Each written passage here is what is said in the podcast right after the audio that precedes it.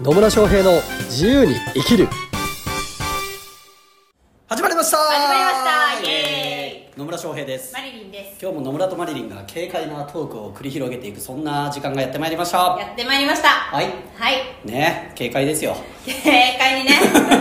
かけていきましょう、はい。というわけで今日のテーマは？今日のテーマはですね、はパートナーって必要ですかっていうテーマでお話をしていきます。おパートナーって必要ですか？はい何のパートナーですか？きっと。きっと。きっとってなんだよ。きっと人生のパートナーだと。人生のパートナー。あ人生のパートナーっていうとあれですけどあの、まあ、結婚だったり旦那さんだったりあだまあまあ、はい。恋人だったりとか、はあ、はあはそんな感じのパートナーです。そんな感じのパートナーですね。はい。はあ、はあ、そういう系ですね。そういう系です。そういう系ですか、はい。まあどっちでもいいんじゃないですか。ちなみに野村さんは、はえー、と去年の12月で結婚10周年って言ってたじゃないですか。いそうですね。その結婚する前までは、うん。パートナーって必要だなって思ってました、パートナーって必要だなって思ってましたって聞かれるとですね、まあいましたからね。うちの妻と、うん。えー結婚するまでに8年ぐらいあるんですよ。うん、うんうん。ね、はい。その期間はまあパートナー、まあ、いたりいなかったりなんだけど。どういうこと？ってなるんですけど、まあ、うちはあれなんですよね。結婚するまでに3回別れてるんですよ、うんうん。で3回別れて3回復縁して、まあ、よ言ってみれば4回目に付き合って結婚したっていうね。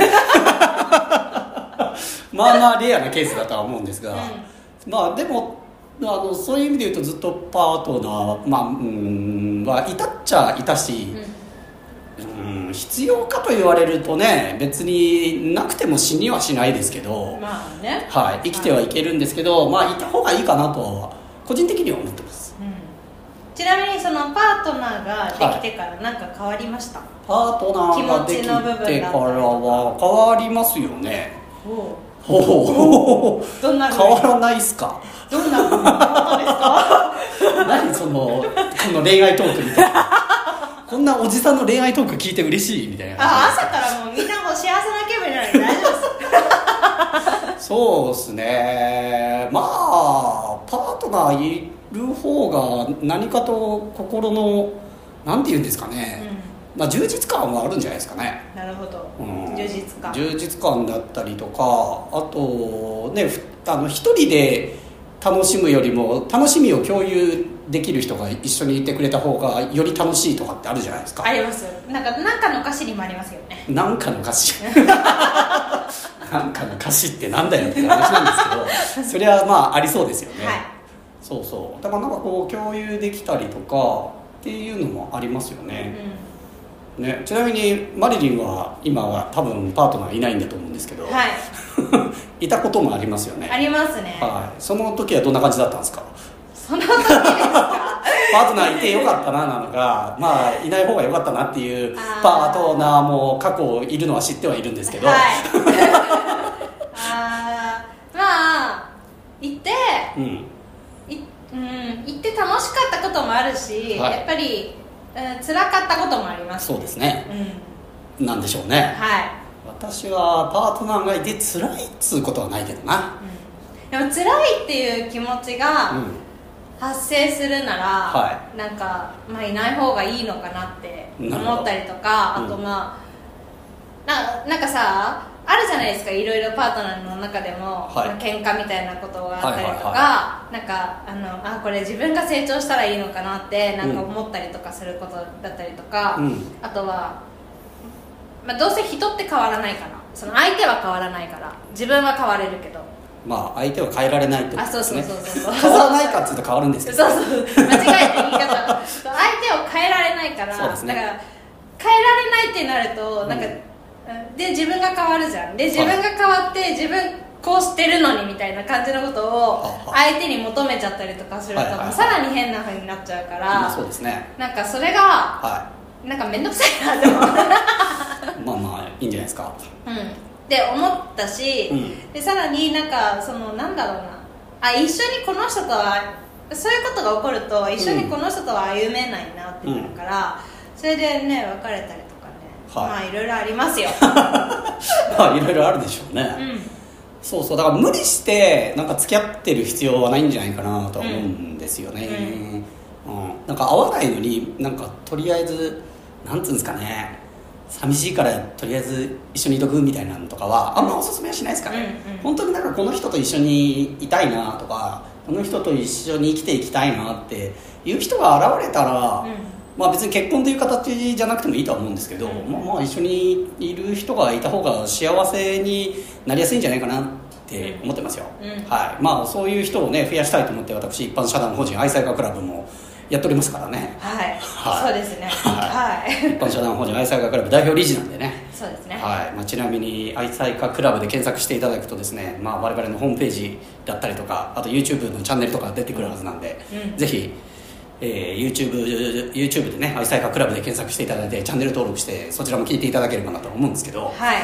めっちゃ渋い曲がね最初から流れる。なんかね、はい。えーなんでまあ愛妻家クラブなんでやってるかっていうとやっぱこう夫婦関係がいい方がビジネス的にもうまくいくなっていうのも、うんあったりもするんですよね、うんうんなんつうんですかね。なんか、まあ、結構経営者って両極端に分かれるんですけど、うん。すごい愛妻家っていうか、まあ、家庭がうまくいってる人とあのね奥さんいるんですけど遊びまくってる人みたいなのが いたりするんですけど私の周りはどっちかっていうと本当こう家庭を大事にというか、まあ、家庭も安定しててというか、まあ、幸せな家庭あるいは夫婦か夫婦円満みたいなうん人たちが多くて。で夫婦円満とかね家庭があの円満だとあのビジネス、まあ、他の面でもなんかうまくいきやすいなっていうふうには思いますよ、うんそうですね。うんやっぱなんかね夫婦関係がこじれてたりするとやっぱストレスになるじゃないですか、ねそのストレスを抱えたままビジネスなりに臨むとやっぱそっちにも変な悪影響出るんだろうなっていうふうには思うんですよ彼もねなんかもう変なエネルギーを。変なエネルギーを。変なエネルギーっていうか自分のその100あるエネルギーを例えばはい。そのこじれてるところに使っちゃうとビジネスに集中できなくなったりとかいそうですね。なんだろう。あとはあのもうなんかもう面倒くさい。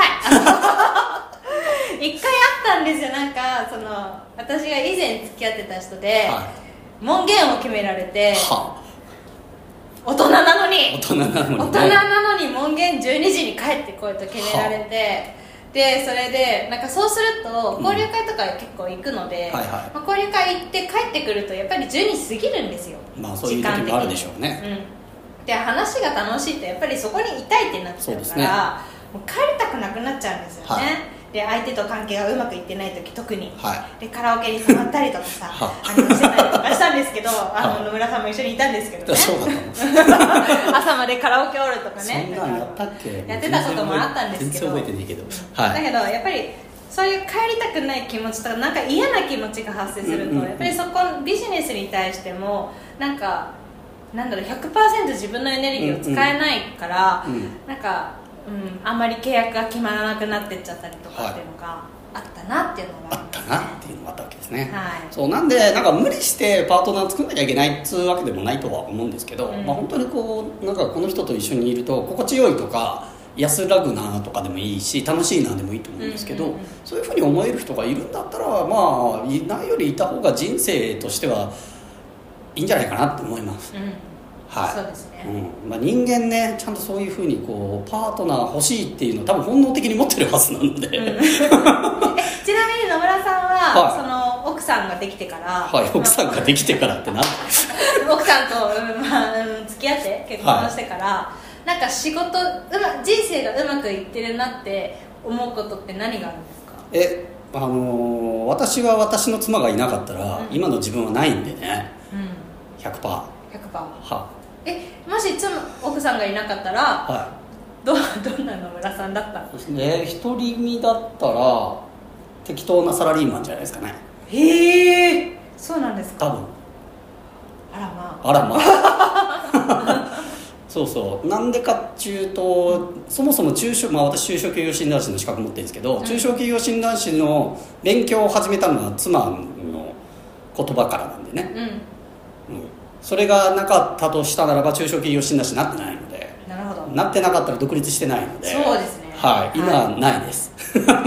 奥さんのおかげですね、はい。もう本当ですよ。今の私があるのは妻のおかげですもん全て。はい。はい。素敵。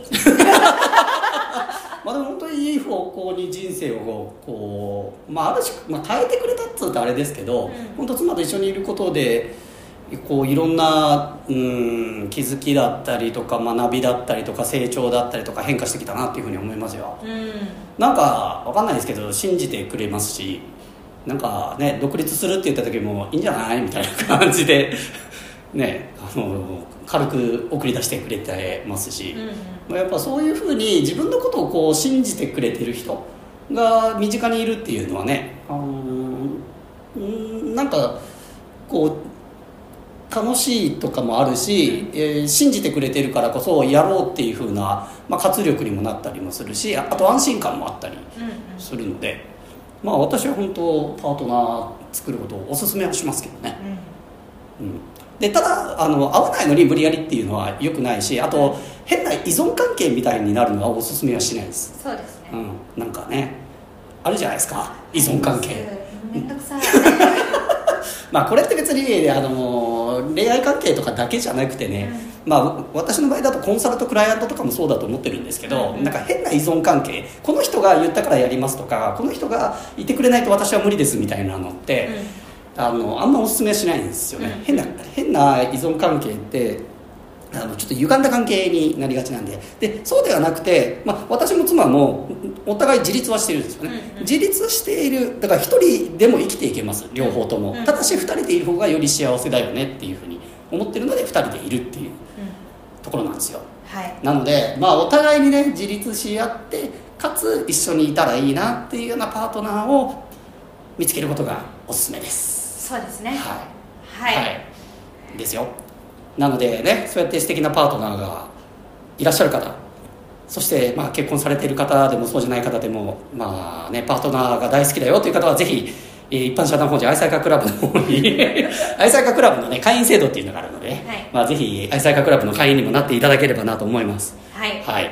というわけでねよろしいでしょうか？よろしいです。はい。まあ、人それぞれですけど、まあ、いた方が人生の厚みは出るんじゃないかなというところなので、はい。まあ、今ねパートナーいらっしゃる方はぜひ、えーお幸せにっていうことですし、まあ、まだねそういう最愛のパートナーが現れてないっていう人はこれから楽しみだなっていうふうに思って過ごしていただければと思います。はい。というわけで今日も最後までお聞きいただきありがとうございます。ありがとうございます。はい、疑問とかね質問とか取り扱ってほしいテーマなどございましたらぜひえーコメントメッセージいただければと思います、はい。それではまた次回お会いしましょう。さよなら